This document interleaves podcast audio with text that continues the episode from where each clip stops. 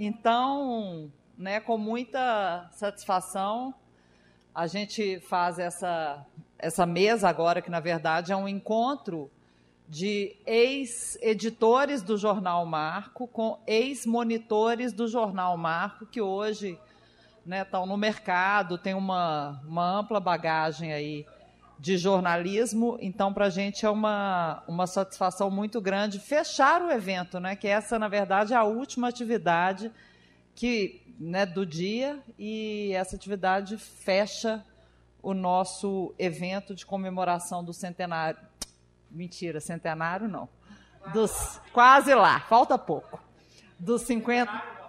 Exato, dos 50 anos. É, e com a notícia, né, que o Getúlio já deu mais cedo, que o Marco é finalista, é, as quatro reportagens finalistas do prêmio CDL pertencem ao jornal Marco, que para a gente é motivo de muita satisfação e rever né, professores e ex-alunos tão queridos, né, tão caros para a gente nesse encontro.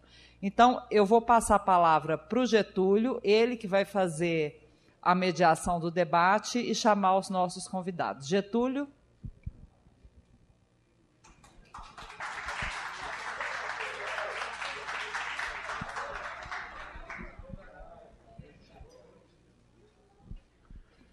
Muito bem, pessoal. Tenho a honra de chamar aqui para uma conversa, para uma apresentação, um encontro de gerações nós vamos chamar ex-editores, ex-alunos, ex-monitores que passaram pelo marco ao longo desses 50 anos. Né? Então, nós vamos é, chamar aqui, primeiro, Maurício Lara. Eu vou deixar que cada um,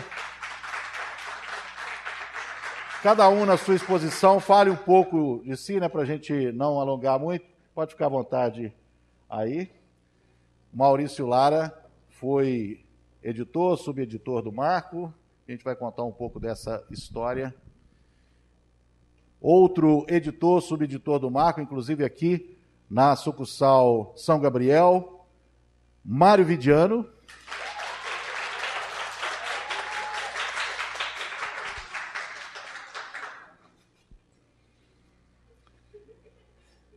Agora nós vamos é, partir para ex-alunos como monitores ou como repórteres do Marco, né? Fizeram matérias para o Marco dentro dessa história dos 50 anos.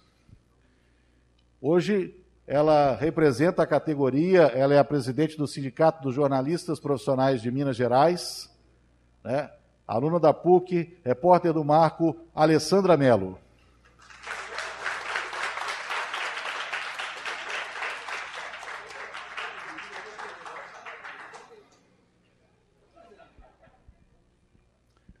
Também ex-aluno da PUC, monitor do Marco, hoje é uma das referências no jornalismo investigativo, Daniel Camargos.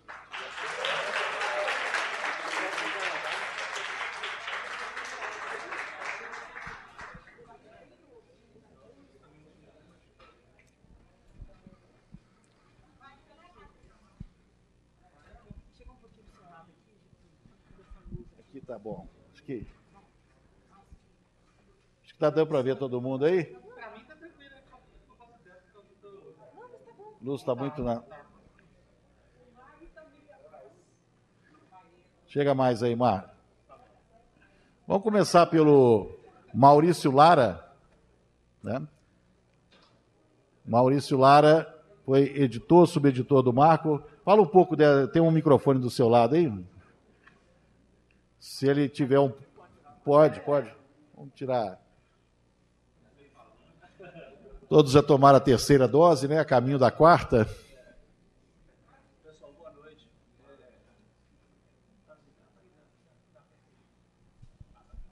Pessoal, boa noite. É, é emocionante para mim estar aqui, voltar aqui. É, eu fui para o Marco, fui para a PUC em 1993 para dar aula, eu não formei lá, eu formei no FMG. Em 94 eu comecei no Marco e eu fiquei 15 anos na PUC. É, eu fui, era um dos editores do Marco quando criamos a sucursal São Gabriel. O Marco era standard, né? a gente trabalhava no início, bem no início, e máquina de, máquina de escrever manual. ele era diagramado em régua de Paica, e aí começaram as grandes mudanças. Apareceu o primeiro computador, a Alessandra certamente trabalhou com régua de Paica e manual. É uma honra para mim também saber que os três que estão aqui, Daniel, Alessandra e o Mário, foram meus alunos. É, é, o que eu queria mesmo colocar, primeiro que essa experiência do Marco, para mim, sempre foi muito enriquecedora, para mim, tanto quanto para os alunos, porque eu aprendia muito no Marco, os alunos me instigavam. E me instigavam, muitas vezes querendo fazer um jornalismo que era inovador, mas que a gente resistia um pouco e falava, gente, precisa reinventar mesmo o jornalismo. Mas, primeiro, é preciso garantir a qualidade do jornalismo. Então, por exemplo, eu, eu dava um exemplo assim: olha, a gente, antes de dar um salto ornamental, tem que aprender a nadar. Se não dá um salto maravilhoso, cai na piscina e morre afogado. O que, que eu queria dizer? Era preciso apurar, era preciso ter rigor, rigor na, na, na gramática, ligou na qualidade do texto, ligou no nome da pessoa, se Isabela é com S ou com Z, faz diferença. A, como escreve a palavra faz muita diferença. Então, esse rigor, essa exigência que a gente trazia da sala de aula também, ela, ela era uma marca do Marco. Né? Eu, olha, quando eu entrei para o Marco, ele tinha 22 anos, hoje ele faz 50. Ele já era um jornal longevo naquela época. Não era comum um jornal laboratório durar tanto, e ele durava, ele resistia. E resistiu mais 28 anos depois que eu comecei nele. É muito legal, essa história é muito legal. E ela é muito legal porque ela dá testemunho de uma coisa que para mim é muito cara. Eu já sabia, naquela época, que as mudanças iam acontecer. Nós todos sabíamos. Veio o computador, né, veio essa diminuição das redações gradativamente, todas essas dificuldades que a gente via, até culminar hoje né, nesse ataque ao jornalismo que a gente está vivendo. Mas desde aquela época era muito claro para mim que a comunicação, a informação, o jornalismo continuaria precisando de quem sabia juntar letrinha com letrinha para formar palavra, juntar palavra com palavra para formar frase, juntar frase com frase para formar período e para formar texto. Eu sabia que ia, ia mudar como mudou, eu não sabia que ia mudar tanto, né? me surpreendeu também. Mudaram os meios, mudou a forma, mas não mudou a essência, sabe? Isso é maravilhoso, porque toda a comunicação continua precisando de gente que sabe escrever. Continua precisando de gente que, que é capaz de fazer um texto que pega o leitor pelo colarinho na primeira linha e leva ele à última. Sabe? Não é fácil. Não é fácil. Escrever tão simples que qualquer pessoa pode entender e tão sofisticado que qualquer pessoa vai gostar. Sabe? Isso não é fácil. Isso não mudou. Não mudou o rigor da apuração. Não mudou o rigor ético no trato da informação. Não mudou a, a, a importância dos verbos assuntar e espiar no jornalismo, espiar, às vezes, até pelo buraco da fechadura. E assuntar, pelo amor de Deus, com dois S. E sair assuntando com C cedilha também não vai dar.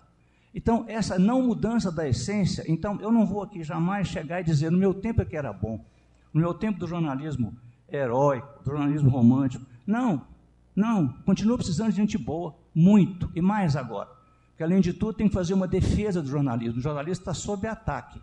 O jornalismo profissional, o jornalismo sério, Leonardo, né? jornalismo sério, jornalismo tem que ser sério, está é, tá sob ataque. A gente está vendo isso todo dia. Então, o jornalismo, mais do que nunca, é uma profissão de resistência. Sabe, jornalismo eu sempre defini como uma profissão doida e doída. Doida por nos dar a perspectiva de, às vezes, sair de casa sem saber o que você vai fazer naquele dia. E doída, porque você quer mudar o mundo, e o mundo teima em não mudar. E você continua empurrando aquela pedra morra acima todos os dias. Então, assim, a minha mensagem principal é de que todos vocês, certamente a maioria de vocês aqui, a grande maioria não tinha nascido quando eu comecei no Marco, é, são extremamente necessários. E não se esqueça, é uma profissão de resistência, é uma profissão de que a sociedade precisa, e eu acho que vai precisar cada vez mais, talvez mais do que no tempo que eu estava em redações. Eu trabalhei, é, falando rapidamente, eu trabalhei na, na Rádio Jornal do Brasil, no Jornal do Brasil, quando o Jornal do Brasil era um dos mais importantes do país. Eu trabalhei é, no Estado de Minas também, trabalhei no Jornal Hoje em Dia, trabalhei muito em assessorias de comunicação, trabalhei em governos, é, trabalhei em campanhas políticas. Então, com o tempo, meu perfil foi, foi ampliando muito, talvez até tenha se perdido um pouco nisso aí, mas eu continuo me sentindo jornalista até hoje. Eu hoje trabalho com pesquisa de opinião, mas eu, eu sinto que a minha alma é de jornalista. E um, uma última coisa que eu queria falar é que talvez o sentido mais importante para um jornalista, se isso fosse um sentido, são os poros, é a sensibilidade.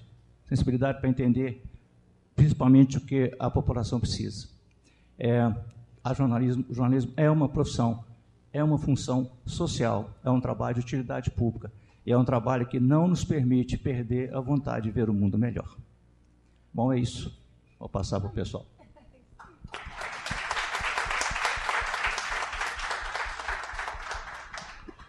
O Maurício fala, trabalha hoje com o Instituto de Pesquisa, né, que é o Instituto Ver, ele e o Malco Camargos, que é filho dele e é nosso professor aqui, é nosso companheiro, o Malco Camargos, que é professor nos cursos de comunicação também, é, e é referência, fonte nessa área de pesquisa de intenção de voto, né? É, um ano, é uma fonte importante nesse ano de eleições. É, foi justamente em 94, né, quando eu contei aquele caso. Em 94, eu lembro que o Maurício Lara estava numa campanha, estava assessorando uma campanha política. O Maurício Lara, ele é autor de um livro que fala sobre campanha de rua, né? Como é que é uma campanha de rua? Aí, ó. Primeiro livro do Maurício Lara, Campanha de Rua, é, e ele estava assessorando um candidato, né? Falando sobre é, questões de, de, de, mídia, né? Porque a gente estava justamente esperando aquele candidato. Na verdade, o, não é, a gente não estava esperando, o candidato já estava lá quando a, a imprensa chegou. Porque normalmente a imprensa espera o candidato em época de eleição, né? O candidato sempre chega atrasado, meia hora, 40 minutos depois. Esse candidato que ele assessorava em 94 chegava sempre antes. Quando ele chegava, não tinha ninguém. Né? Tinha que esperar a imprensa chegar para uma entrevista coletiva, para algum, algum ato de campanha, né? alguma questão. É, é e foi justamente no ano que você entrou na PUC, né? Justamente no... Foi em 93. Você entrou em 93? Ok. Que até 2007. 2007. Muito bem. Agora nós vamos passar a palavra para um outro editor, um companheiro que nos deixou há pouco tempo, né? Se aposentou é, um pouquinho antes da pandemia, e as nossas monitoras vão se lembrar com muita saudade do, tem uma turma ali, ó. Do Mário Vitiano, ah né? Que nos deixou um pouquinho antes da pandemia começar, né? Quando ele se aposentou. Então, ele continua sendo da casa, né? Muito próximo aqui. Bom, Mário Vidiano. Obrigado. Bom, boa noite, pessoal. É, é uma emoção muito grande estar aqui, depois de 17 anos, só de São Gabriel. É, foi um tempo muito bacana, é, tanto no Coração Carístico quanto aqui, mas aqui realmente eu tive um, uma atuação que me. Eu tenho assim muita lembran muitas lembranças boas, muito orgulho. Queria só fazer rapidinho uma observação. Eu fui aluno do Maurício. Essa coisa do assuntar foi uma coisa que ficou muito na minha cabeça, né? Sempre lembro quando eu lembro do Maurício essa questão do assuntar e do Fernando Lacerda. Ele sempre falava com a gente o seguinte: olha, qual é o gancho, né? Qual é? Por que que você vai abordar esse assunto? Por que que você vai procurar? Né? Outra coisa importante tanto o Maurício quanto o Fernando, e agora com a Ana, né, no, no último período que eu trabalhei aqui, a preocupação com o rigor com a informação, né, com a correção, não, não só no sentido linguístico, né, na questão do português, mas na correção, olha, o, realmente a fonte falou isso. Né, então, é, era muito importante e é muito importante isso. Então, eu queria fazer essa observação. Foram lições muito importantes para mim é, para o Marco, e aí em duas situações diferentes. Né? Eu fui repórter do Marco, e me lembro de algumas edições comemorativas que eu entrevistei o Lucas Figueiredo. Né? O Lucas, que depois né, escreveu vários livros importantes, Morcegos Negros, né? o mais recente é uma biografia né, do, do Tiradentes. Né? Então, é, como repórter, foi uma experiência muito rica de aprendizado mesmo.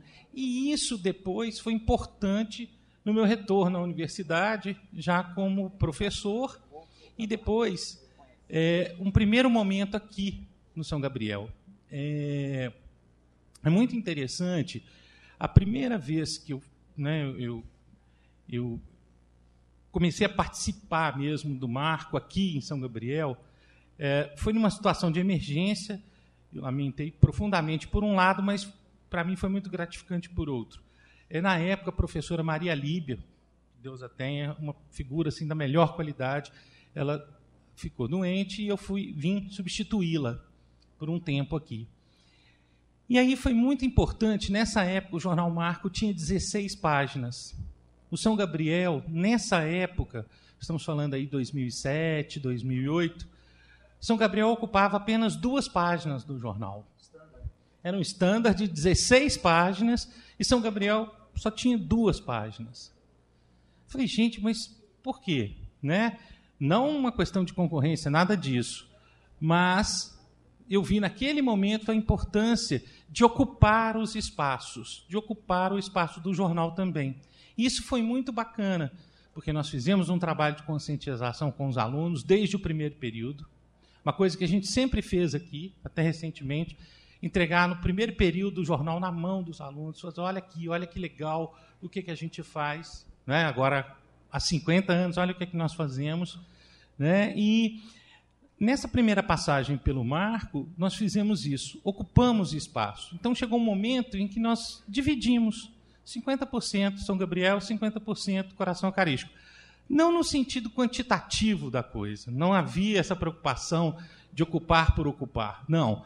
Mas, olha, São Gabriel também tem qualidade para mostrar e realmente foram reportagens muito interessantes. Além desse processo, nós fazíamos também uma relação das disciplinas com o Jornal Marco. Então, reportagens, né, textos que realmente é, é, nós pedimos aos alunos para fazerem na, nas disciplinas, nós encaminhávamos para o Marco, falava, olha, submetam ao Marco, de repente, né, olha, isso aqui é interessante. E aí fazíamos todo o processo de uma maneira muito interessante. Se eu era o professor, então eu era o subeditor, não. Você vai encaminhar isso pro, para o estagiário, e o estagiário vai encaminhar para o coração eucarístico. E aí a aprovação cabe ao coração eucarístico. Então, era um, um processo que era interessante, que os alunos eram estimulados a, a produzir. E se tinha qualidade, por que não publicar? Então, essa primeira etapa foi muito isso, essa relação com as disciplinas. Então, as disciplinas que, de alguma maneira, tinham alguns produtos, e poderiam ser oferecidos ao marco né, e poderiam ser publicados pelo marco. Não obrigatoriamente, mas havia essa disponibilidade para isso. E no segundo momento, é, é, essa ocupação dos espaços. E também foi interessante porque nós passamos a ir também ao coração eucarístico. Então, o subeditor com o monitor, né, nós íamos até o coração eucarístico, olha, aqui são as nossas nossas pré-pautas, né, e vamos nos submeter né, a, essa, a uma discussão. Isso era muito interessante, porque o Fernando Lacerda ele tinha essa, essa coisa bacana de, de um didatismo. Ele mostrava para a gente, olha, você está querendo falar sobre esse assunto. Tá, por quê? Vamos discutir sobre isso. Tem relevância? Realmente você está certo sobre essa, essa informação? Está correto? E ele falava sobre esse gancho. Ou seja, olha, qual é a validade desse tema? Realmente é importante? Vamos discutir isso aqui. E tinham aquelas coisas muito divertidas. Ó, essa aqui tá boa para cair. Quando não tinha consistência, quando não tinha, né, não tinha informação, estava muito vazia e ó, tá boa para cair. E às vezes caía mesmo. E a outra não, ele estimulava, falou, ó, vamos pegar mais alguns dados sobre isso, vamos procurar outras pessoas para ver se isso de fato está acontecendo. Então, a, as reuniões de pré-pauta também eram muito interessantes nesse aspecto nesse primeiro momento, nessa primeira fase que eu falei com vocês. Mais recentemente, e aí nós estamos falando aí de 2016 em diante, né? É, eu fiz alguns trabalhos né, como subeditor aqui no, no, São Gabriel, depois com a Ana, né, nós fizemos essa dobradinha, principalmente no final, né, os dois últimos anos. E aí nós estabelecemos uma coisa bacana, que foi o seguinte: não por um sentido geográfico apenas, mas delimitamos uma espécie de um eixo em que a gente pudesse explorar. Então, enquanto o coração eucarístico poderia explorar as regiões próximas ao campus, nós fizemos um eixo que iria, por exemplo, do viaduto né, da Lagoinha para cá, até Confins. Mas por que esse eixo né, tão grande, né, indo até Confins? Porque a gente percebeu que a cidade estava crescendo estava num eixo muito interessante. Então, havia projetos, por exemplo, o próprio Sebrae estava com eventos e situações que queriam estabelecer projetos né, na área de cultura, de comércio, de um monte de coisas. E nós, obviamente, detectamos também alguns problemas nos bairros, nas comunidades, nas favelas, e começamos a fazer um trabalho nesse eixo.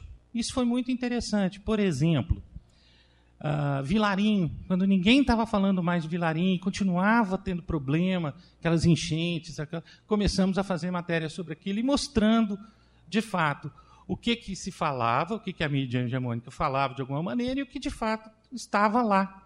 O que, que estava acontecendo no Vilarim. A Pampulha, né, a Lagoa da Pampulha, que foi uma discussão tremenda, a Ana nos ajudou muito. E, e foi interessante que até eu fui lá para fazer foto também, que não tinha essa não. O editor estava lá, mas ia junto com os monitores, dava cobertura. A gente não tem um editor de fotografia aqui. Então, era tudo o laboratório, né, o pessoal, o Morato, a Cristina, o pessoal da, da fotografia, todos nos ajudavam.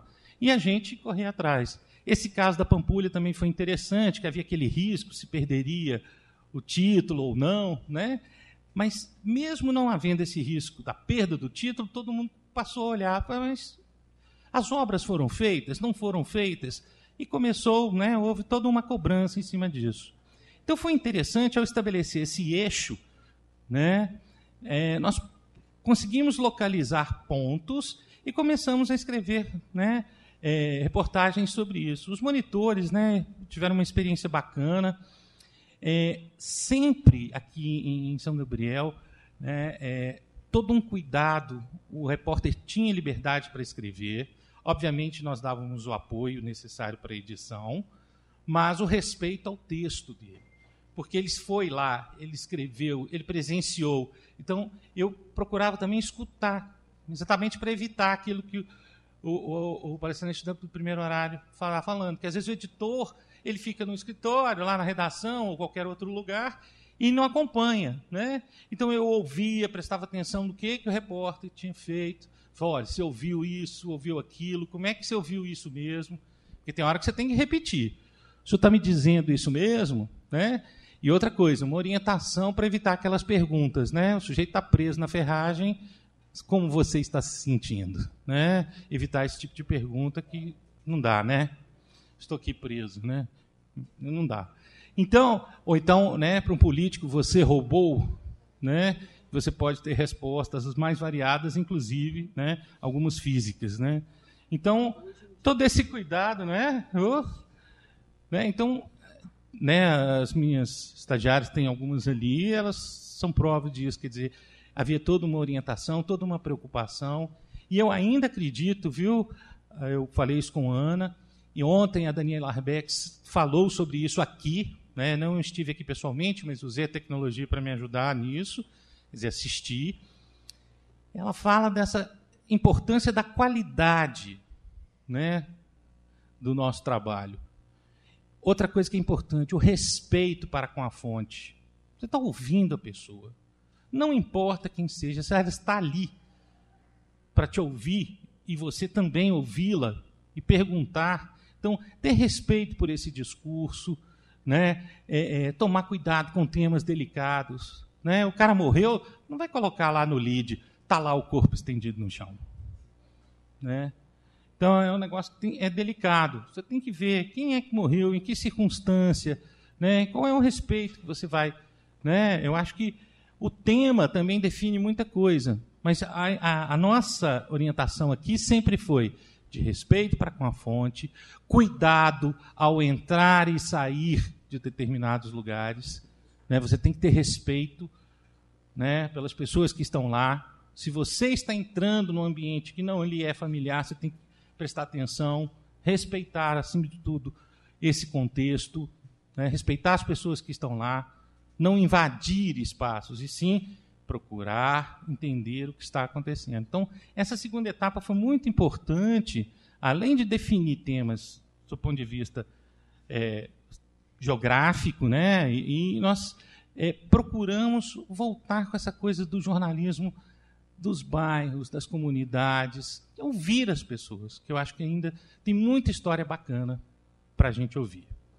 Tá bom?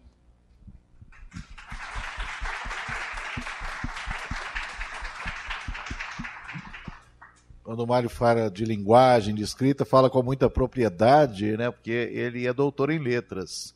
Eu sou testemunha porque eu assisti a, tese, a defesa da tese dele. Né? Doutor em letras aqui pela PUC Minas.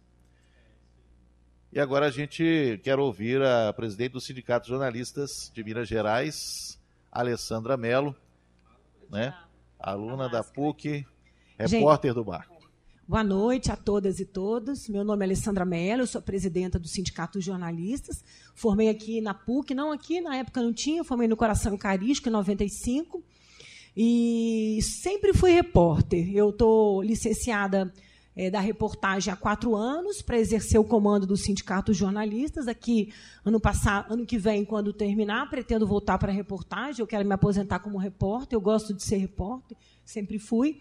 E aprendi muito no Marco. Eu tentei inicialmente ser repórter de é, monitora de fotografia, na época tinha monitora de fotografia, era a Mana Coelho e a Marta que editavam, dirigiam a fotografia, mas eu perdi na, na concorrência final lá para o hoje presidente da MC, Sérgio Rodrigues, que também é formado na PUC São Gabriel, na PUC Coração Eucarístico, e aí passei a ser repórter. Lembro que fiquei muito triste no primeiro dia que minha matéria caiu, era uma matéria sobre os ônibus ali. Mas falei, não, a partir de agora vou caprichar mais. E a gente. Eu acho que uma coisa que é importante para dizer é isso: a gente, repórter, só aprende escrevendo. Você não tem outro jeito. Você aprende duas maneiras de ser bom repórter. Você tem que escrever e ler. Você tem que ler reportagem, você tem que ter livro, para você apurar o seu olhar para a notícia, para você ter conhecimento para você ter um olhar muitas vezes diferente do senso comum. Porque muitas vezes o que, que a gente vê? A notícia está na cara e, e, e, ela muitas vezes não aparece, está no meio da matéria, está no pé, não está no lead. Né? A gente recebe lá no sindicato estagiários de jornalismo, e sou eu que sou a, a monitora deles, é, para cumprir o estágio obrigatório. A gente tem recebido muitos estudantes de jornalismo da Faculdade de Divinópolis, porque na pandemia ficou tudo represado, né? E aí a, a faculdade nos pediu e é, cumpre direitinho, rigorosamente, o que determinado pela legislação. E eu sou sempre quem acompanho, porque as matérias do Sindicato dos Jornalistas, que as matérias que tem maioria lá, eu vou dizer 99% sou eu quem escrevo. E é muito legal a gente saber aprender a usar a técnica jornalística para tudo. Porque às vezes eu faço muitas vezes uma nota contra de algum, alguma coisa que a gente quer denunciar, e eu faço uma nota jornalística. Aí acontece muitas vezes da empresa, do patrão, ah, mas você não ouviu o outro lado. Não estou fazendo jornalismo, eu estou usando a técnica do jornalismo para poder fazer uma nota pública. Agora, eu não estou aqui para ouvir o seu lado. Isso aqui é um posicionamento político. Né? Quando é reportagem, a gente bota. O Daniel, até quando era vice-presidente lá do sindicato com a gente na gestão passada, muitas vezes tivemos algumas, alguns embates né, por usar isso aí e não colocar o outro lado, ficava meio às vezes aparecendo que você não ouviu a pessoa lá, mas não era para ouvir. Mas isso é muito interessante, porque aí a gente consegue ser claro e descrever muito bem e sacar o lead, dá até mesmo para você detonar numa luta de classe o seu opositor, que é o patrão né, nessa disputa do dia a dia aí, e cada dia mais nesse mundo que a gente vive do jornalismo, um mundo extremamente precarizado. Profissão maravilhosa, uma cachaça, a gente entra não quer sair mais, deliciosa, a gente vê a vida por um outro lado, né? Eu que sou repórter de política, a gente consegue ver assim. Eu tenho muitas histórias para contar do Aécio, do Itamar, é, um outro lado, né? A gente, a gente passa o filtro para o leitor, a gente está vendo sem no dia a dia, conhece aquela pessoa. É, fui repórter de polícia muito tempo e foi muito bom também esse período. Fui em muita rebelião, entrei em muito presídio, é, fiz muita tragédia. E isso cria na gente assim uma, um outro olhar para a vida, para as coisas importantes do dia a dia, para o que vale a pena, e você vai apurando. Então, eu acho que qualquer pessoa, qualquer jornalista, é muito importante que ele tenha uma experiência na redação. A redação é fundamental fundamental. Eu acho que para ser um bom assessor de comunicação, se você passou por uma redação primeiro, você vai ser um excelente assessor de comunicação. Né? Muitas vezes, quando a gente quer emplacar um release em algum jornal, lá no sindicato mesmo, das nossas pautas trabalhistas, que é muito difícil a gente emplacar pauta trabalhista num jornal, um sindicato que vive brigando com os jornais, aí o que, que a gente faz? Matéria prontinha, prontinha, prontinha, sabe? Pronta. E se a pessoa quiser, ela dá um Ctrl C, Ctrl V, cola na página e coloca detalhada, de, contando tudo, contextualizando, fazendo cálculo. Hoje eu escrevi uma longa matéria sobre a TV Minas. É, longa, eu comecei a escrever cedinho, assim, e terminei. E ela reverberou muito hoje ao longo do dia. E se, se vocês tiverem curiosidade de ver, claro, ela tem uma espinafrada lá, mas é uma matéria jornalística. Né? Nessa eu fiz questão até de é, ouvir o outro lado. É, que eu sabia também que o outro lado não ia se posicionar. Então, também tudo isso. Então, é, isso é importante a gente conhecer. Isso a gente só conhece na escrita no dia a dia, só conhece nesse olhar para as coisas, um olhar diferente, lendo jornal, lendo livro, se informando, para poder melhorar. Porque eu vejo, é, muitas vezes acontece da, das pessoas, dos, dos jornalistas, é, dominarem várias técnicas edita um vídeo, faz um podcast, toda a tecnologia que nós jornalistas mais velhos não dominamos, né? Eu estou ainda caminhando nessa tecnologia, mas às vezes falta o texto, né? né? E o texto é tudo. Você vai fazer um podcast, é o texto. Você vai fazer um vídeo, é o texto. Você vai fazer uma postagem no Instagram, é o texto. Você vai fazer um card para o Instagram, é o texto. Não adianta, não adianta. Você pode fazer, fazer a arte mais linda, maravilhosa do mundo. Cadê a informação dela? E isso é muito importante. Então, eu acho que essa é uma coisa que a gente tem até. E o marco é o lugar para isso, para você começar. Então, não tenha medo de escrever. Eu, eu, um dia desses, o meu ex-marido se mudou de casa e a mãe dele é, me entregou. Feito o Daniel vai mostrar para vocês aí uma pastinha com as minhas matérias. Gente, algumas matérias que eu escrevi quando comecei repórter no tempo, eu tinha vontade hoje de chorar. Né? Matérias assim, disse, afirmou, abre aspas, fecha aspas, abre aspas, fecha aspas. Hoje não escreveria assim de maneira nenhuma. Mas é isso, a gente vai apurando o texto no dia a dia. E, ser jornalista, como eu disse, é uma profissão maravilhosa. Eu gosto demais, tenho maior orgulho de ser jornalista. Como o Maurício falou, é uma função social. O, o jornalista tem um papel de relevância para a sociedade. Todas as, as, as profissões são importantes para a sociedade, de a Z. Mas tem algumas que elas têm o poder de mudar, talvez, o destino de uma sociedade. Né? de fazer, às vezes, mudanças pequenas, que são muito importantes, e mudanças grandes. A gente vê aí o que o Brasil sofreu com o golpe e etc. Muito tem a ver com a questão do jornalismo, com os meios de comunicação. Né? Então, é muito importante a nossa profissão. Então, a gente tem que valorizá-la muito. E a gente sabe que hoje não está muito fácil ser jornalista. Mas não é para desanimar, viu, gente? Eu gosto, eu sempre falo um pouquinho da dificuldade para a gente ter a noção dela, até para a gente se unir e defender nossa profissão, unir mesmo. Temos que defender salário melhor. Quem for estagiário não pode ficar nas redações exercendo papel de jornalista, fazendo funções de jornalista, porque depois você vai sair, vai entrar um outro jornalista e você não vai arrumar emprego. A sua vaga vai estar sempre ocupada por um jornalismo, por um, por um estudante de jornalismo. E isso tem acontecido muito, muito, muito, até agora com a mudança da legislação que tornou o estágio obrigatório. Não era obrigatório no tempo que eu fiz jornalismo. Então, hoje é obrigatório. Então, é uma coisa que tem que ficar muito atento. A gente chega na redação empolgado, louco, querendo fazer matéria, sair para a rua, fazer tudo, ficar 12 horas na redação, porque a gente, logo de cara, eu acho que quem entra numa redação, difícil uma pessoa que entra na redação não se apaixonar por uma redação e querer permanecer nela. Eu acho muito. Eu não conheço. Eu, eu particularmente, a Alessandra, não conheço. Então, só isso é a coisa que eu acho que é importante ficar atento. E falo isso como representante dos jornalistas, né, como militante é, do trabalho, né, é, presidenta de uma entidade de classe. Então, é muito importante é, ter essa consciência, porque o, o mercado tem ficado muito escasseado em função disso, principalmente, claro, em função da queda do diploma, da mudança do fazer jornalístico, das redes sociais, do fim vertiginoso dos jornais impressos. Né? Vocês viram aí que o tempo não é mais, o super não é mais diário, é um semanário. Isso é uma perda para o jornalismo.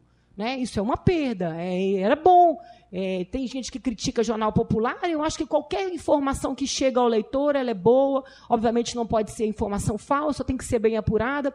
Cada um tem seu estilo, então foi ruim essa coisa. A gente tem visto os jornais reduzirem dessa finurinha. Então a gente tem que lutar para valorizar a nossa profissão, caminhar junto, né? Faço uma, é, sindicalizar para fortalecer a entidade de classe, porque quando o bicho pega é o sindicato que está lá na retaguarda é, defendendo o direito, porque ninguém vai brigar com o patrão, sozinho a gente não é nada, a organização do trabalhador é tudo, né? É, tá aí é, toda a história para nos provar. E dar uma dica para vocês, que eu vejo também que é uma demanda que chega muito lá no, lá no sindicato. Toca a campainha lá de um recém-formado ou um formado há um, dois anos, desesperado. Ah, arrumei um, um emprego e não tenho registro profissional. E para preencher a ficha aqui, preciso do registro. Então, tem que formar e tirar o registro de jornalista. Tem que formar e tirar. É obrigatório por exercício da profissão. Não tem fiscalização, mas é obrigatório. Quem não tem está exercendo a profissão de maneira irregular. E é importante também, eu acho, tirar a carteira de jornalista, a nossa identidade profissional, que inclusive salva muitas vezes o jornalista nesses tempos de escalada de violência, que é um problema grave que a gente sofre, né? escalada de violência contra o jornalista. Antes a violência era verbal, hoje ela é física. O jornalista apanha na rua, sofre atentado a tiro, jogam o carro em cima dele, batem com capacete, jogam a moto. Né? São das violências. As mulheres sofrem violência sexista, machista, misógina, com cunho de violência sexual. Então, isso é uma realidade. Então, a gente precisa se unir, fortalecer e defender a nossa profissão, que é maravilhosa, eu adoro, tenho o maior orgulho de ser jornalista. E acho que a gente precisa mais é fazer isso, assim, nesse instante de, como disse o Maurício lembrou aí, de ataque ao jornalismo, de proliferação de notícias. Eu não gosto de, de fake news, essa palavra, porque eu acho que ser fake não pode ser news. Elas são meio contraditórias. Mas nesse, nesse momento da desinformação, a gente vinha com uma queda de credibilidade grande, conseguimos dar uma revertida na pandemia, apresentar as pesquisas de opinião, porque a pessoa desesperada chegou a pandemia, ninguém sabia o que fazer da vida, ninguém sabia mesmo, né? O que, seria do mundo, o que, seria da gente, se a gente ia sair amanhã no supermercado e ia voltar contaminado e morrer na meia hora depois. Então, assim, a, a, o jornalismo veio para mostrar a sua importância, para reforçar e para mostrar para o cidadão que informação é poder. Então a gente tem muito poder nas nossas mãos. Então nós temos que usá-lo, explorá-lo e, e, valorizar, valorizar demais essa essa possibilidade que a gente tem aí de mudar o mundo quase sempre para melhor, que é o nosso desejo. Que quando a gente muda, quando alguma coisa sai do, do padrão, vou dizer para vocês, não é, na maioria das vezes, por culpa dos repórteres de quem está no operário da notícia, o chão da fábrica. A maioria das vezes são pelos donos dos jornais que, e pelos poderosos que, com poder político e econômico, influ, influenciam o destino das redações. Né, eu, na minha vida de repórter, sou repórter desde 95, nunca exerci na minha vida outra profissão, nunca. Trabalhei no JB, no Tempo, e agora sou repórter do Estado de Minas. Ainda permaneço lá. Não sei se eles vão me querer de volta, mas eu vou voltar. Eu vou voltar de qualquer maneira. Se quiser que eu fique sentada lá o dia inteiro, eu não vou ficar porque não é do meu do meu feitio. Então vou voltar, inclusive já avisei. Ano que vem tô de volta. E vão ter que me engolir. Porque como dirigente sindical, eu tenho ainda pós fim do meu mandato, que termina ano que vem, ainda tenho um ano de estabilidade. Quero aproveitar esse um ano ainda para fazer muitas matérias e contar muita história por aí. É isso, a gente está à disposição de quem tiver para formar, tiver dúvida para tirar registro profissional, temos um passo a passo para tirar o registro. Não recomendo que tire o registro antes do diploma, porque fica marcado como jornalista não diplomado, não na carteirinha, mas fica no registro lá e tem uma pequena diferença diferença na identificação. Então, formou, tirou o registro profissional, Quem tiver dificuldade pode procurar. A gente tem também uma carteirinha de estudante de jornalismo, que é um crachazinho assim, que foi uma ideia criada nesse momento de violência contra jornalista, porque quem está na rua apanha mesmo, principalmente repórter de imagem. Quem é de imagem, fotógrafo e, cinemato e cinematográfico. Esses são os que mais apanham. Né? Porque a imagem ela é muito importante. Né? Você uma, pegar uma, um flagra de um de uma violência, da polícia dando uma cacetada, eu, se eu ver e contar, vai ter um valor. Se o repórter chegar lá e fizer uma imagem, hoje em dia, mais ainda, com esse mundo que a gente vive, que é muito visual, né? Então é isso, gente. Ler muito, caprichar, estudar muito, ler muito jornal e escrever, escrever, escrever, escrever, porque quem não escreve não aperfeiçoa o texto e não desembola. E a gente vai pegando gosto e vai melhorando, né, Getúlio, com o tempo. Né? Tá aqui um grande repórter aqui. Um dia também quero ser repórter de rádio, que eu acho um veículo maravilhoso também. Eu ainda tenho muito tempo pela frente, viu, gente, apesar dos meus 51 anos. Obrigada, tudo de bom. Prazer falar com vocês.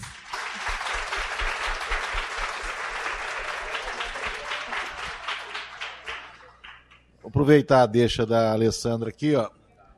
É, no segundo semestre, nós vamos ter uma programação especial no mês de setembro do JFest.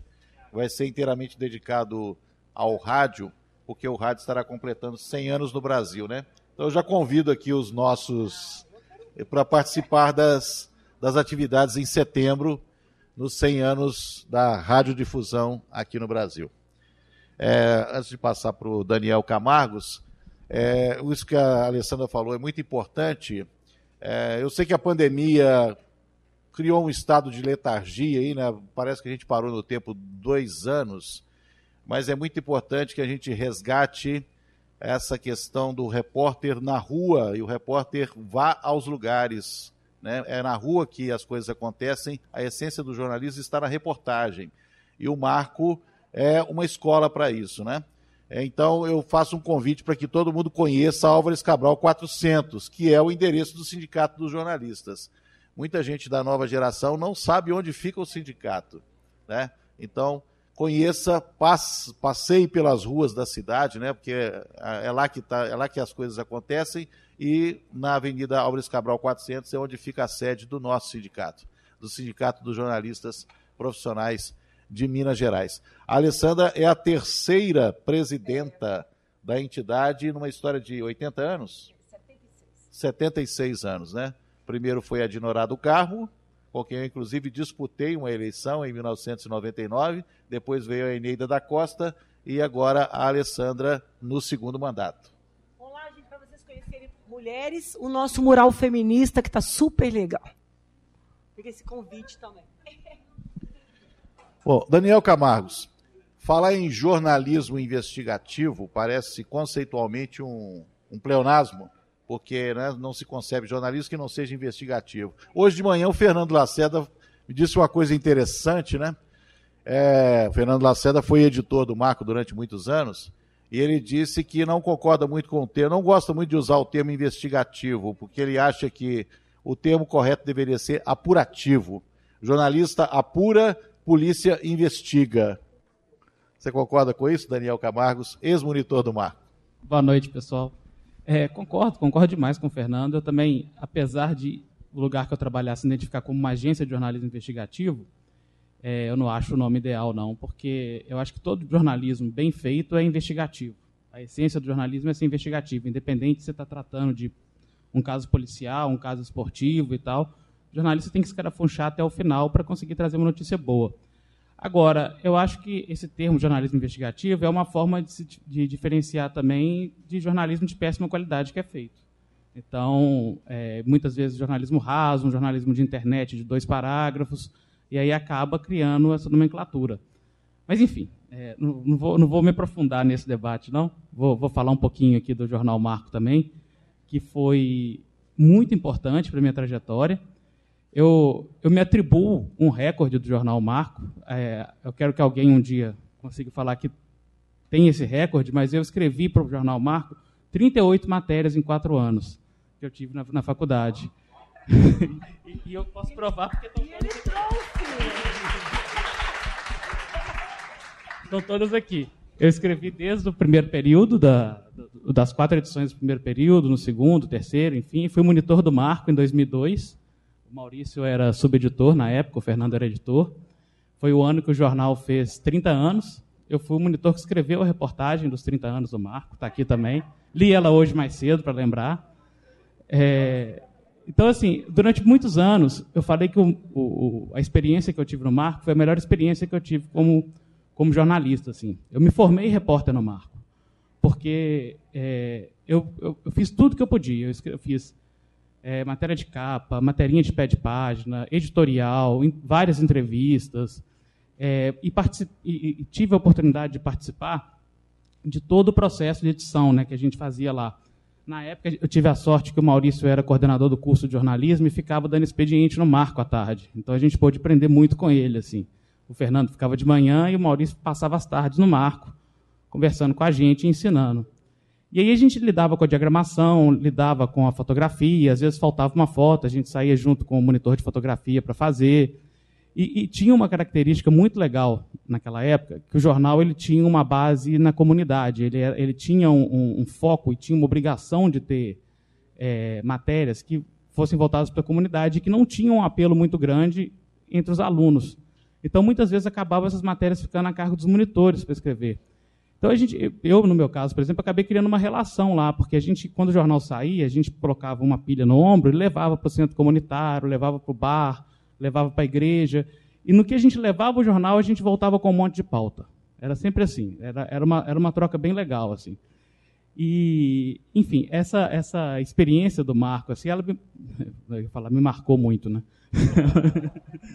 ela, ela foi muito boa, assim, e, e, até no meu convite de formatura, a foto que tem lá, eu carregando uma pilha do jornal. Assim. E, eu, eu, senti, assim, eu, eu não, não tenho ninguém na família que é jornalista, não tenho tradição nenhuma, enfim, eu caí meio de paraquedas nessa área e, e não, não fazia muita ideia, assim, eu comecei a ler para valer, ler livro e tal, mais na faculdade, não tinha essa coisa de, de, de adolescente, leitor e tal, e se eu, se eu tiver, eu, entrei, formei com 17, com, eu entrei na faculdade com 17, formei com 21, se eu tivesse... É, e, e, com 21 eu já eu tinha passado uma prova que tinha na época da PUC do Estado de Minas. Eu estava fazendo estágio no Estado de Minas e acabei ficando, trabalhando um tempo no Tempo, de novo, né? E, e depois voltei para o Estado de Minas.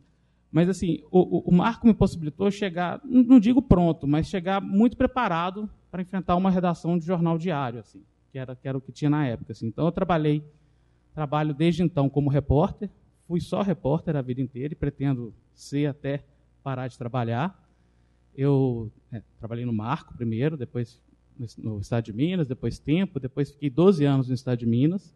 Saí de lá porque eles pararam de pagar o salário, eu fiz greve, fui demitido. Depois fui, tive a honra de ser vice-presidente do sindicato, vice-presidente da Alessandra. É, fui embora para São Paulo porque não tinha mais emprego aqui em Minas, para quem, é, quem trabalha em sindicato e para quem atua no sindicato. Fui, trabalhei na Folha de São Paulo, e da Folha de São Paulo eu fui para a Repórter Brasil, que é onde eu estou há quatro anos, vai fazer quatro anos agora, que é uma agência de jornalismo investigativo, é uma ONG. Vocês devem conhecer o criador dela, que é o Leonardo Sakamoto. É, lá eu atuo como repórter que cobre violência no campo e conflito socioambiental. É, hoje eu estou baseado em Belo Horizonte, mas assim, na pandemia isso mudou um pouco, mas quase todo mês eu acabo viajando para a Amazônia, Pará, Rondônia, Amazonas. É, tive, mês passado eu estava na Bahia. Enfim, a, a, a, característica do Repórter Brasil é sempre estar em campo. É, inclusive, tive que comprar essa bota para andar em estrada de terra. 50 reais uma mercearia lá em Piatã, na Bahia. Ótimo. E, e e, e, é isso, assim. Hoje, hoje eu não digo mais que o Marco foi a melhor experiência que eu tive, porque eu sou muito satisfeito com o trabalho que eu tenho. É, vários, muitos valores que eu aprendi com o Fernando, aprendi com o Maurício na época do Marco. Eu vejo que hoje eu consigo exercer eles na, nesse tipo de jornalismo que eu faço, é, um, é que é na Repórter Brasil.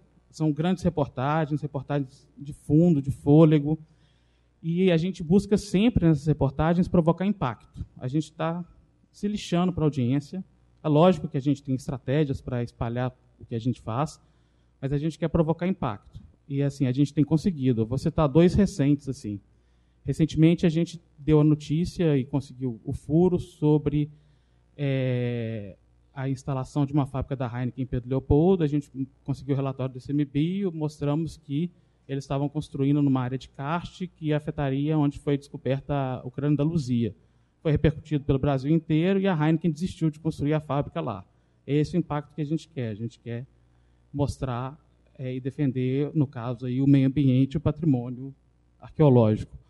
É, a gente faz uma série de investigações há muitos anos sobre problemas na cadeia da carne, mostrando é, fazendas que desmatam, fazendas que põem fogo e fornecem para grandes frigoríficos como o JBS. Então, são série de investigações, e no final do ano passado a gente fez uma parceria com uma ONG francesa, e essa ONG é, pressionou a rede de supermercados para nos dar a resposta para a reportagem, e a resposta de seis redes de supermercado, incluindo duas maiores da Inglaterra, duas da França e uma da Holanda, foi que elas cancelaram as compras do JBS. Então a gente conseguiu provocar impacto, a gente conseguiu impedir que mostrar para os europeus que eles estavam comprando carne com o que está destruindo a floresta amazônica e também frutos de trabalho escravo. E, e, é isso. E a gente tem, como a gente é pequeno, né, é uma agência de jornalismo pequena, a gente tem que ter um cuidado extremo com a apuração jornalística. Assim. A gente não pode falhar, a gente não pode errar, porque o tamanho da bronca dessas bancas de advogados dessas empresas é gigante. Então, tem que ser um jornalismo muito profissional, muito bem feito, e, e, e para ser feito assim, ele exige tempo. Então, assim, eu estou fechando agora uma, um documentário que eu fiz, que eu viajei no ano passado. Olha só, viajei em outubro do ano passado, viajei 5 mil quilômetros, quatro estados do norte. E agora que a gente está fechando, depois de ouvir todo mundo, de cercar tudo, para sair um documentário quase, sei lá, oito meses de, depois. assim. Então é isso, é um jornalismo lento, é, devagar, muito criterioso, mas que a gente tenta fazer isso. E, e a estratégia nossa de, de, de repercussão, estou é, me alongando um pouco no Repórter Brasil, mas eu acho legal porque poucas pessoas conhecem. Eu convido vocês a visitarem o site repórterbrasil.org.br.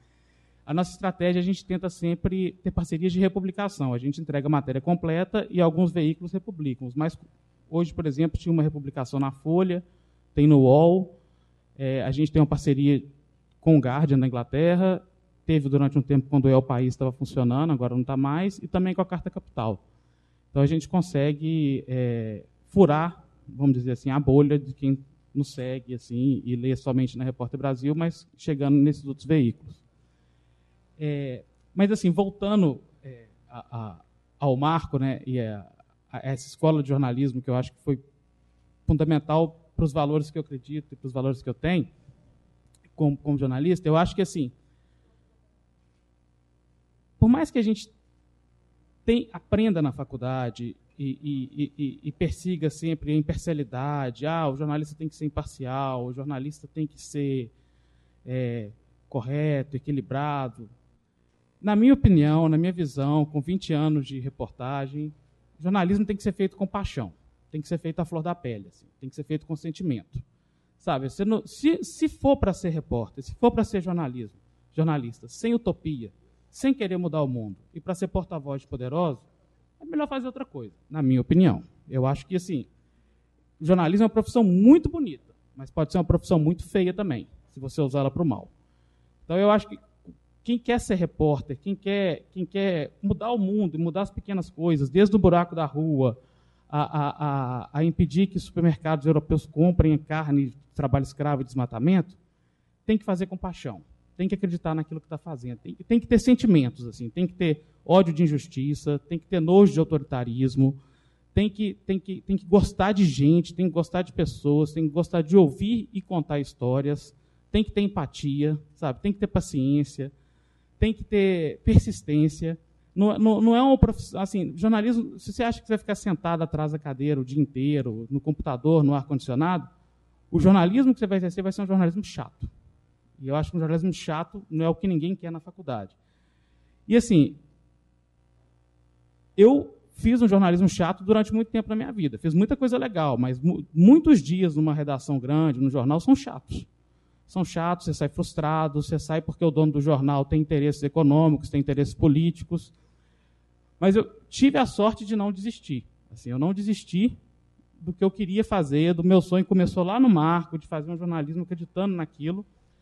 E mais de 15 anos depois de formado, batendo cabeça, já tendo começado outras duas faculdades para mudar de profissão, hoje eu estou no prumo. Eu gosto do que eu faço assim. Então, é, é, é, importante ter essa persistência, sabe? E até, até essa bateção de cabeça, é, ela é muito importante para aprender também, porque certas coisas exigem mais experiência. Você não, você não consegue sair da faculdade fazendo uma coisa muito complexa, sabe? Você tem que dominar a técnica, você tem que conhecer os processos, conhecer as pessoas, conhecer, ter fontes. É, então, é, eu acho que nesse, nesse sentido, assim, quando a gente é novo, às vezes a gente é muito ansioso, e eu sou muito ansioso, é importante, às vezes, a gente persistir, mesmo quando aquilo não é o seu objetivo, porque uma hora vai aparecer, assim, sabe? Quem quer quem quer fazer a coisa legal, uma hora vai, vai aparecer, vai pintar. Se fizer certinho, se for, sabe, se, se, e, e, não dobrar o joelho, assim, sabe? E não, e não, e não, o valor é seu. É, é, por mais que o patrão seja escroto, seja babaca, você tem que manter. Eu aprendi muito com a Alessandra, a gente foi repórter de política junto no Estado de Minas. E a Alessandra, outros colegas, quando vinha aquelas matérias bizarras, recomendadas e cheias de interesse, ela gritava, falava alto, constrangia o chefe. Gente, isso é fundamental. Constrange o seu editor. Quando o seu editor for babaca, fale alto. Deixe ele constrangido. Ele pode te demitir? Pode. Mas assim, vale a pena ficar ali? Não vale. Então, assim, lute, lute pelo seu jornalismo, saca? Não, não, não aceite é, um, um, editor babaca. Assim. Eu acho que é, é, é uma coisa muito importante para a gente aprender.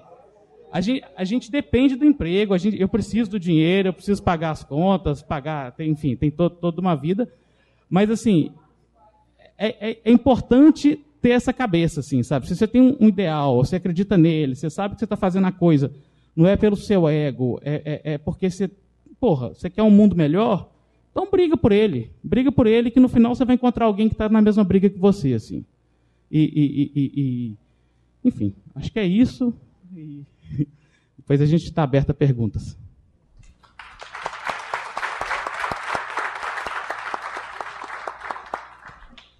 Então nós vamos abrir para perguntas.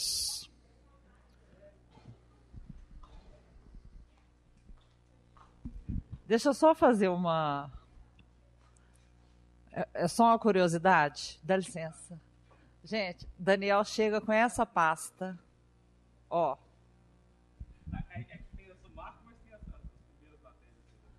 e são os recortes. Tudo isso aqui foram matérias que ele fez. Fala, Daniel. Quando ele foi monitor do jornal, ele escreveu em todas as edições do jornal enquanto ele era estudante, inclusive na edição comemorativa dos 30 anos do Marco. Ele que escreveu a matéria. Tem uma frase, é, é até engraçada, assim, na edição no, nos 30 anos, foi uma mesa lá no, no, no Coração Eucarístico e chamaram ex-monitores para falar. E também ex-repórteres. Aí foi o Lucas Figueiredo, que o, o, o Mário citou. O José Rezende Júnior, que está meio sumido assim, mas tinha um texto sensacional, era do Correio Brasilense, da época do Noblar. O Marcílio, que hoje está no estado de Minas. É, a Fernanda Odila, que era, era recém-formada na época, hoje está na Itália fazendo pós-doutorado. É, o João Bosco, que era editor do Estado de Minas, não é mais, era editor geral, e foi um quebra-pau danado, porque o pessoal detonou o Estado de Minas, o João Bosco ficou defendendo, foi um constrangimento, assim, foi, foi, foi bem, foi, foi bem para a matéria, foi ótimo, assim, tinham várias aspas, o pessoal foi bem incisivo um com o outro, assim.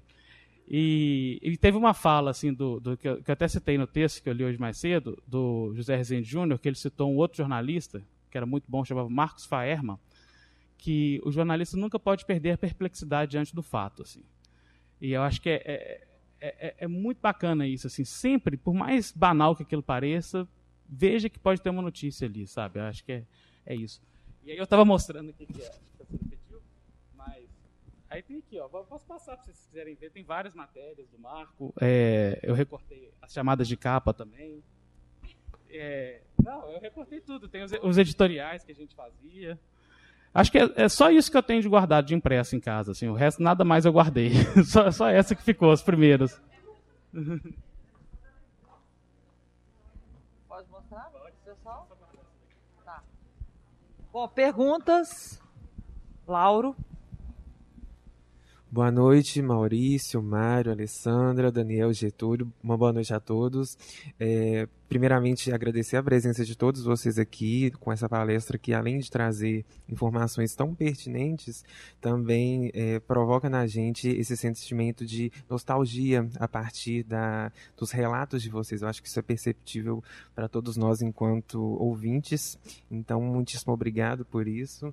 E a minha pergunta é, seria aproveitando o título é, do, da, do, nosso querido periódico, o que mais marcou vocês do ponto de vista dos desafios é, da publicação é, do Marco? E esses desafios enquanto é, esse compromisso com a periodicidade desse veículo, desafios é, do ponto de vista da informação, e eu acredito que a compreensão desses entraves para nós, enquanto profissionais de comunicação, é essencial para nós podermos nos debruçar sobre essas questões com um ponto de vista mais crítico, mais assentado, mais perceptível, para a gente poder realizar uma atuação cada vez mais precisa e coerente.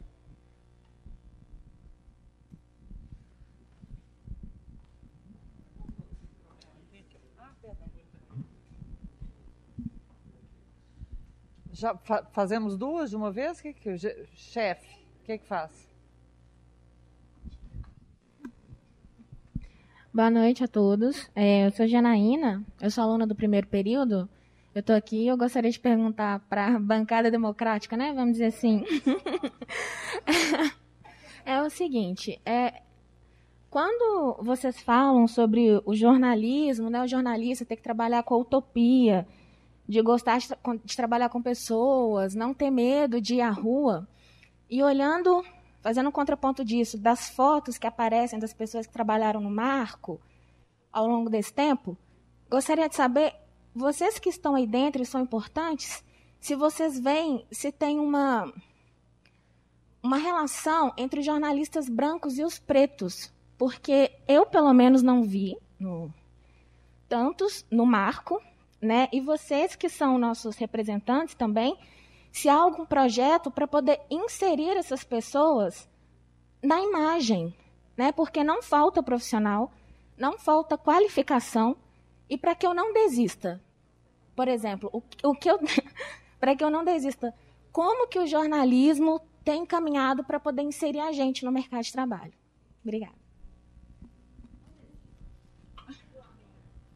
É, a Janaína, Janaína, eu acho que essa questão, no, no tempo que a gente era estava no Marco, teve um dia que a gente fez um, um, uma edição do Marco que repercutiu muito mal na reitoria. O, a manchete era a universidade é branca. É, isso na década de 1990. Hã? Sim, pois é, a universidade é branca. Então, hoje é, é, tem uma, um, uma preocupação moderna e a própria PUC tem curso de pós-graduação ligado à questão da diversidade. É uma preocupação das corporações que claramente não sabem como fazer ainda, isso é válido para o jornalismo e qualquer outro lugar, essa questão de discutir a diversidade, sabe? acho que é, um, é, uma pauta, é uma pauta que ela hoje ela é de ponta. Não não estou dizendo que é a realidade, que ela já se transformou em realidade, mas ela é uma preocupação das cabeças mais pensantes dentro das corporações e, e, e dentro do próprio jornalismo, sabe? É, também quando eu era, quando eu estava na PUC, é, muitas vezes a Globo me perguntava se não tinha ninguém, nenhum, nenhuma pessoa preta formando, porque eles queriam, queriam, sabe? Tinha uma certa dificuldade porque não tinha na universidade, sabe? Então, é, agora tem, né? Até melhorou muito nesse sentido. Ainda é uma uma ampla minoria, né? Mas eu acho que é uma coisa que que tem que ser uma preocupação de todos nós, sim. Em todo sentido, não é só no jornalismo, não. Janaína. Nós temos alguns exemplos interessantes aqui de São Gabriel, só para te lembrar sobre isso. A Tabata Polini, que hoje está no Fantástico. Né? Ela tem uma trajetória muito bacana. O pai dela estudou aqui, foi meu aluno, Saulo, que era cinegrafista. A Tabata foi nossa aluna aqui também. Estou dando um exemplo, tá? Mas vários exemplos. É, a Tabata construiu uma trajetória muito interessante. Ela vem sempre a São Gabriel, né? Ela, é, né? muitas vezes nós a, convidamos aqui, e está aí um exemplo de uma figura que batalhou e muito, e foi realmente é, é para você ter um exemplo daqui de São Gabriel. Tá? E eu acho que você tem que continuar, e acho importantíssimo é, você participar dos processos. Eu acho que, por exemplo, o Marco, por exemplo, na minha época como editor, a gente tinha muito cuidado em realmente ver e dar oportunidade para as pessoas.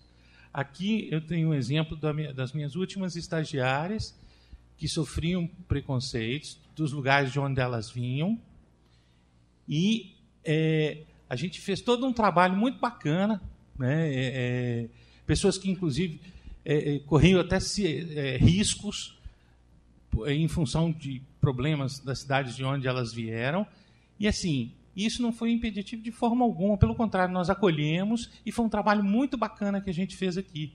Essas pessoas ganharam oportunidade de, de trabalhar, mostraram competência para isso também. Eu posso falar da Ana Bracarense, posso falar da minha querida Malacacheta, que eu, eu sempre me lembro da região de onde ela veio, com muito carinho, e pessoas que precisavam de uma oportunidade e elas tiveram essa oportunidade e hoje estão aí estão indo bem, tem uma trajetória muito bacana dentro da universidade.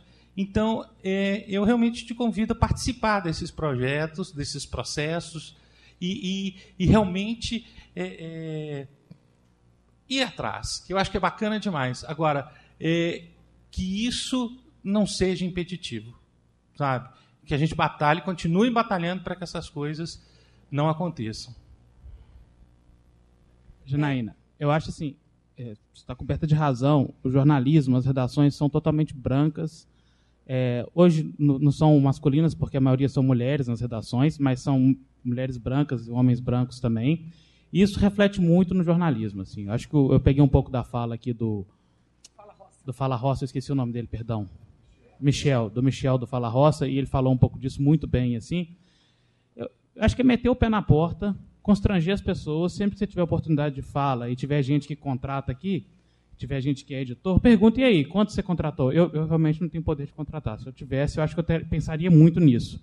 Mas quantos você contratou negros? Sabe? Você, você, você pensou nisso? Você pensou em indígena? Nas, por exemplo, a gente trabalha muito com questões indígenas. Será que não vale a pena, em vez de me mandar para o Pará contratar um jornalista local, um indígena local? É, tem outras questões, né, que, é, que às vezes o, o, o, tipo da matéria não pode dar certo e tal, mas enfim, eu acho que tem, tem, tem que ser muito chato em relação a isso, porque isso vai mudar o jornalismo.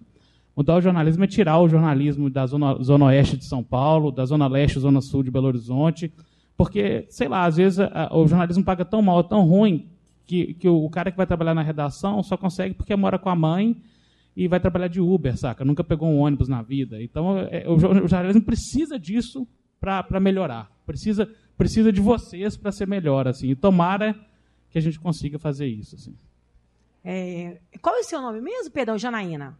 Janaína, é, só para te dar um dado que eu acho que é bom, o Brasil é um país racista e misógino. Então, as mulheres negras sofrem muito mais, tripla opressão, do que qualquer mulher branca né? E aí é, é uma dificuldade. A gente tem muito pouco negros na redação. Então, quero te dizer que apresentar para vocês, jornalistas e estudantes negros, o coletivo de jornalistas negros, Lena Santos, que existe aqui em Minas Gerais, e contar para vocês também que a gente vai lançar no sindicato, no próximo mês, uma representação da Cogira. Minas Gerais, um dos, um dos estados que mais teve ocupação é é, escravizados da África, a gente não tinha até hoje um coletivo de jornalistas pela igualdade racial.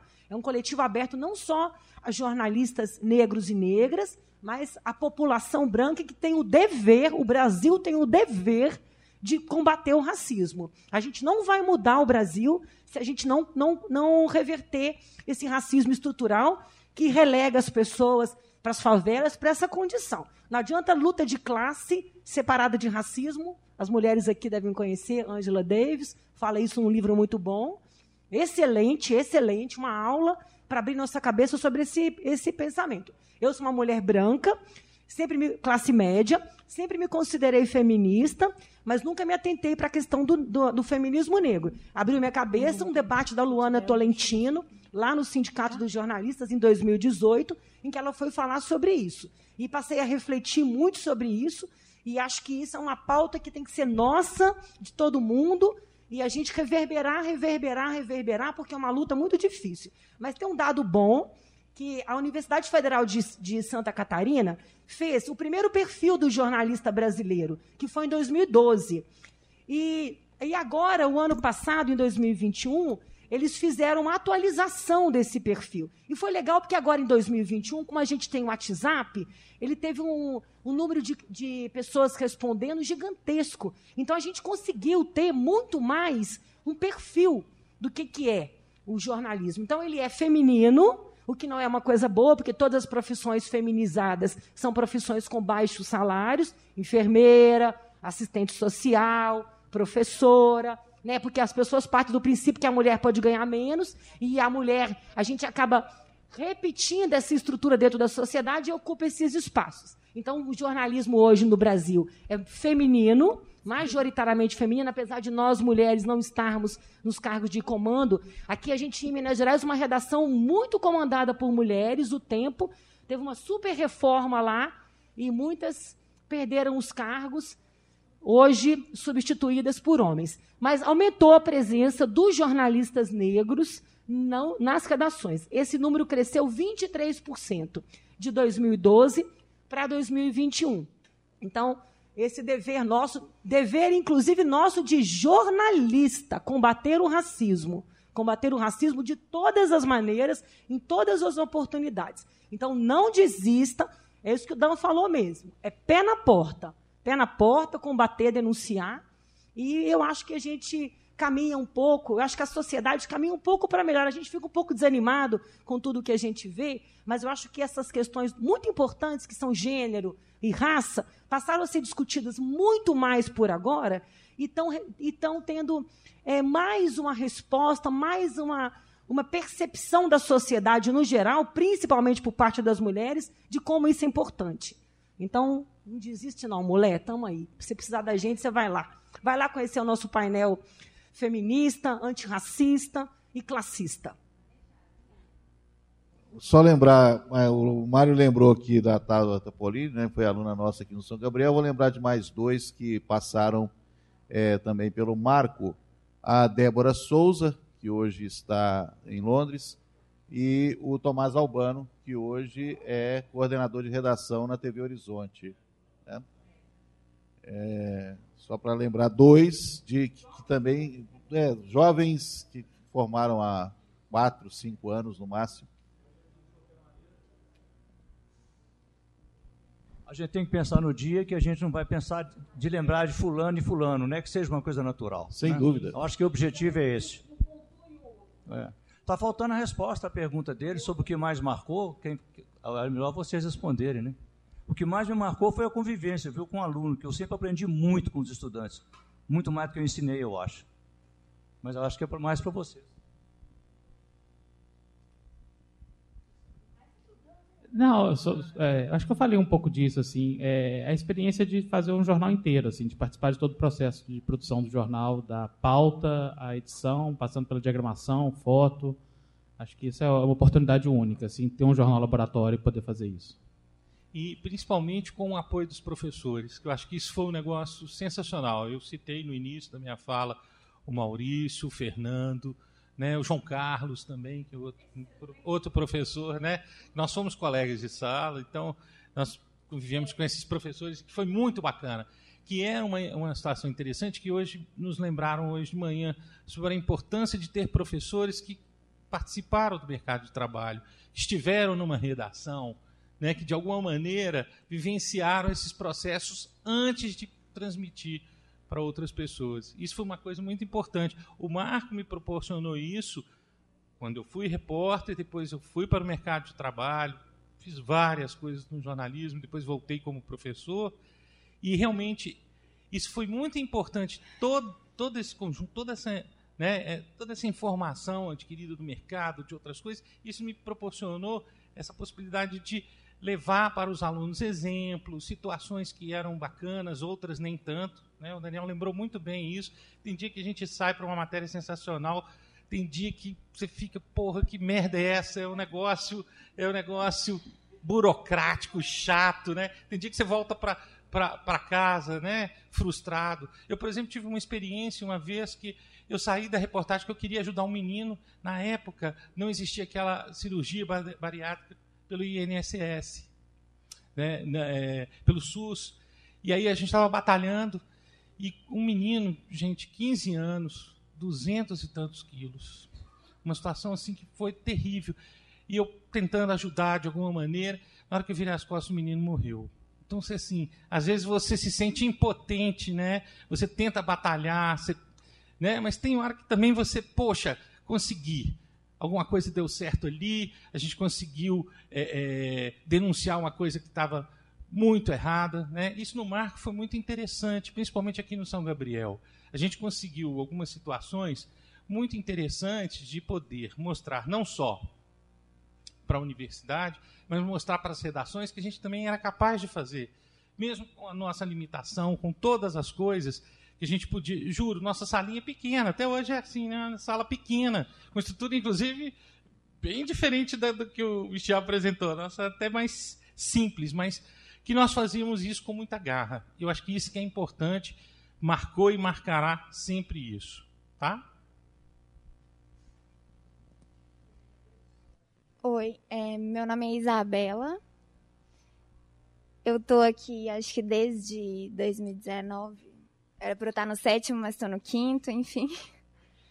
Eu desde que eu tô aqui, fica um pouco difícil dar credibilidade porque vocês estão falando só de olhar para frente. Mas nesse tempo que eu tô aqui, eu não tive nenhum professor negro, eu não tive referência nenhuma bibliográfica. E eu vou repetir a mesma pergunta que eu fiz pro Fala Roça, que eu acho que ele não entendeu. Falando dessa questão de diversidade, inclusão, é, vocês acham que isso está acontecendo mais agora por uma questão econômica, assim, por cota, e que essas pessoas que entram nesses espaços brancos estão sempre fadados a falar sobre o mesmo assunto. Por exemplo, sempre que tiver uma pauta sobre racismo, eu vou colocar a pessoa negra para falar. Como se ela não tivesse competência para falar sobre outro assunto dentro do jornalismo. Isabela.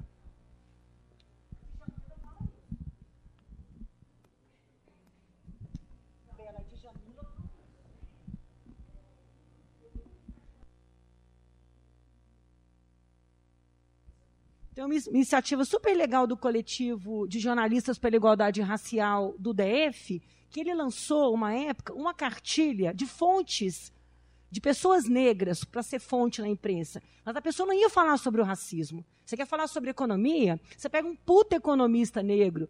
Você quer falar sobre sociologia? Você pega uma puta socióloga negra. Você pega pessoas.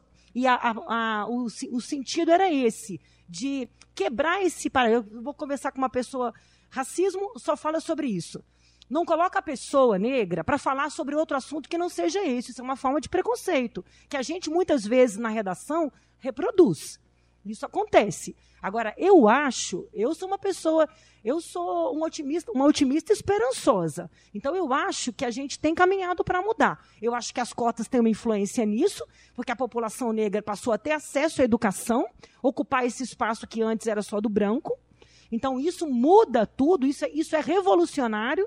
Né? Você chegar num espaço de poder, a pessoa negra, branca, mu negra, mulher, as, as pessoas trans, os indígenas, chegarem nos espaços de poder é sempre revolucionário. Porque eles não são feitos para as minorias, que muitas vezes são as maiorias, populacionalmente falando. Né? Então, acho que isso tem mudado. Eu tenho visto muita iniciativa como a Fala Roça. Por exemplo, aqui em Belo Horizonte tem uma iniciativa super legal do Conecta Cabana, que é um projeto de comunicação popular lá no bairro Cabana, periferia. A maioria das pessoas que atuam são negros é, negros e negras. Tem fala, o, você viu isso, o PSOL, que é um jornal comunitário feito pela população da Pedreira Prado Lopes.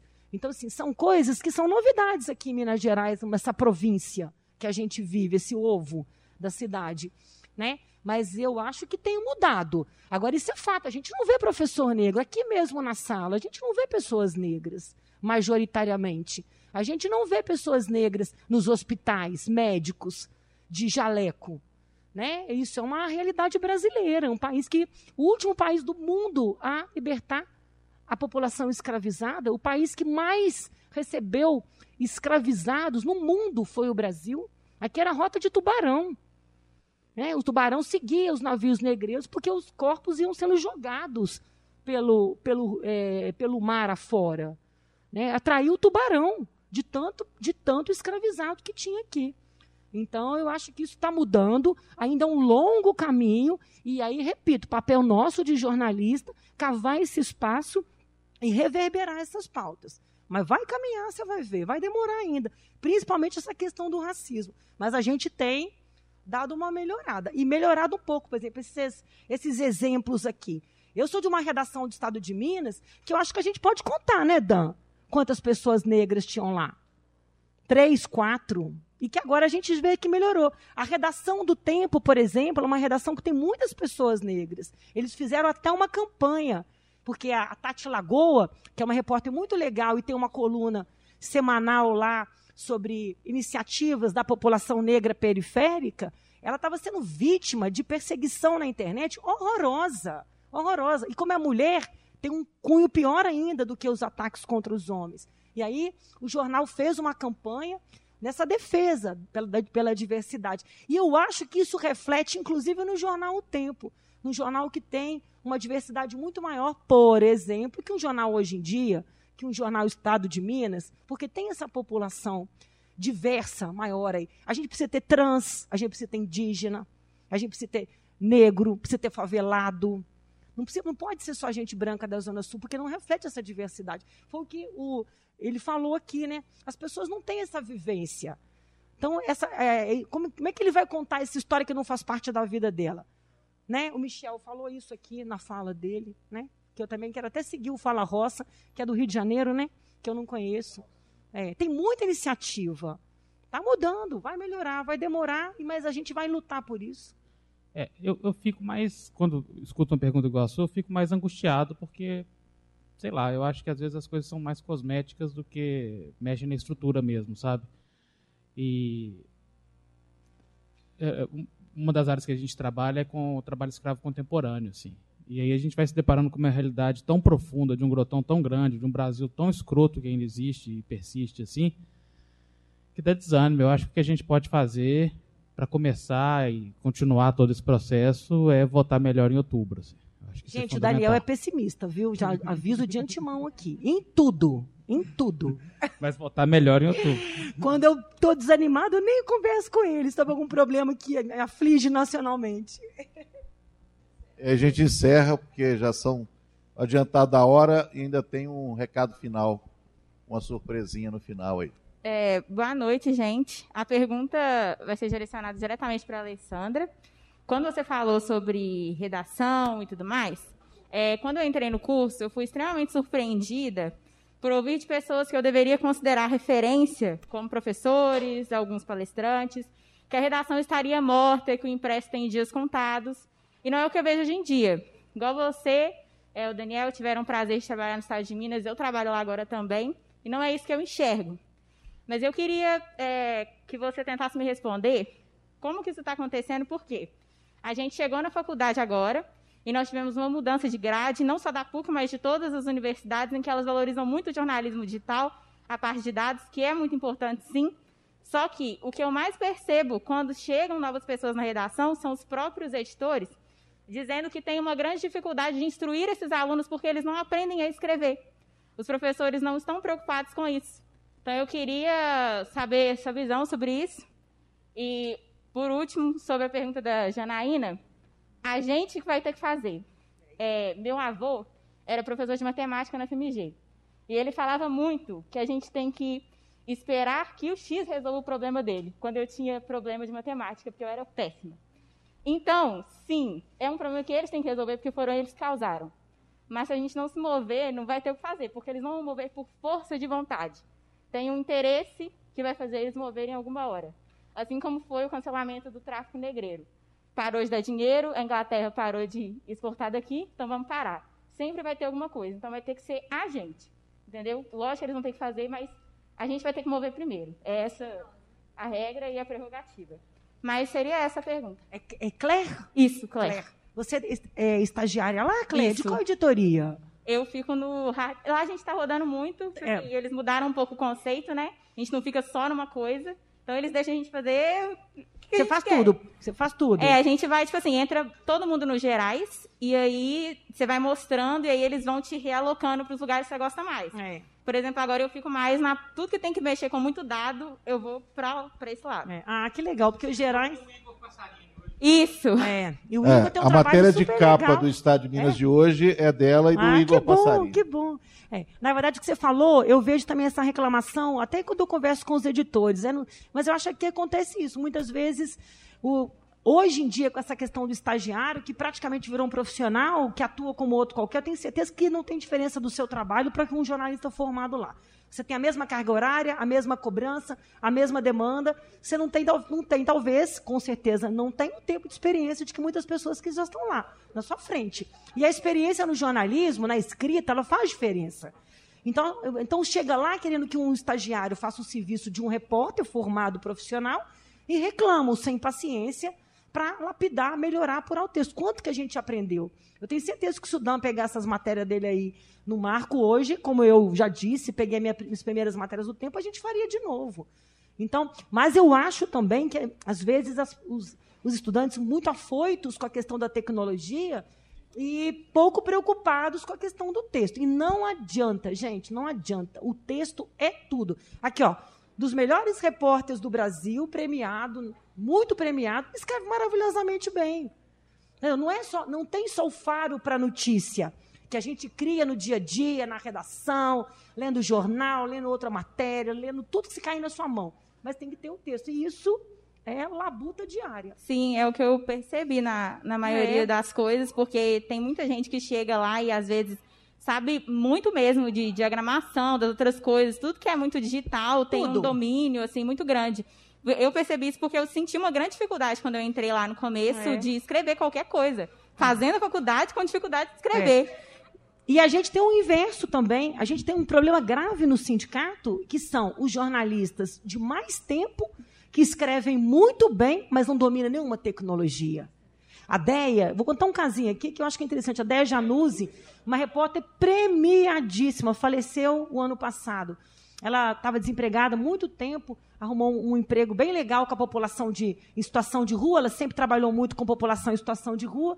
E um dia ela me telefonou, era o auge da pandemia, e falou assim: Alessandra, eu preciso distribuir release pelo WhatsApp. Eu não sei fazer isso. Como é que eu faço? Falei, ideia, vem aqui, põe duas máscaras, vem aqui no sindicato que eu vou te dar uma aula de mexer com o WhatsApp. É uma coisa simples, mas que não fazia parte da, do dia a dia dela. E um texto maravilhoso. Escreve muito, escrevia muito, muito bem. Não dominava uma coisa que é tão fácil para a gente hoje em dia, o WhatsApp. Aí aprendeu a dominar o WhatsApp, passou a distribuir os releases pelo WhatsApp, escrever pelo WhatsApp, in- in- inserir imagem, foto, olha só, uma coisa simples. Então o inverso também acontece. Gente, teremos que encerrar. Agradecer muito a presença.